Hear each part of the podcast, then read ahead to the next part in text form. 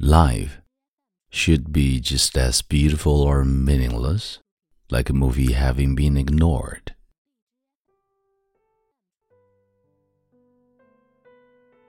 嗨，亲爱的朋友，你好，欢迎收听英语美文朗读，我是孟飞 Phoenix。今天和你分享的美文叫做《我想和你虚度时光》。Together with you, I want to idle away the time.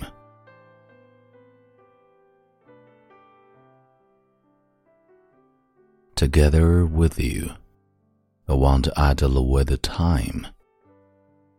Lowering down our heads and watching the fish, or walking away after leaving the teacups on the table, ignoring the beautiful shadows they cast.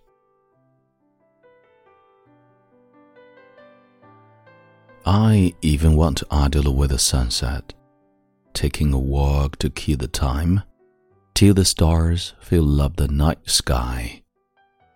I also want to idle with the time when the winds arrives, sitting in the corridor entranced till the sorrow clouds in your eyes have blown away out of the window. I have squandered my world it passed me by. Tired and seemingly never loved. However, tomorrow I will still do the same, idling.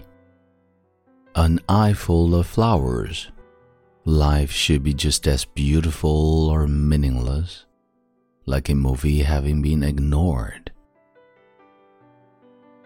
Desperate love and sacrifices bring us a short while of silence. I want that we squander each other.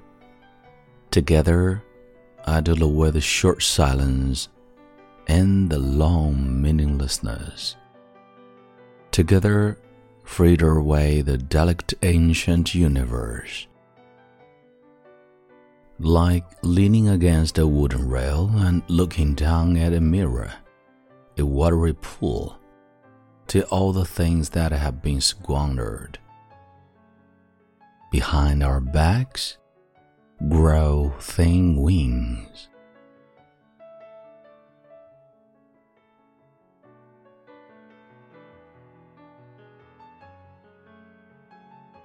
治愈美文在你耳边，这里是孟叔为你带来的暖声节目《英语美文朗读》。我是孟非 Phoenix，本期节目到这里就结束了。See you next time，我们下次再会。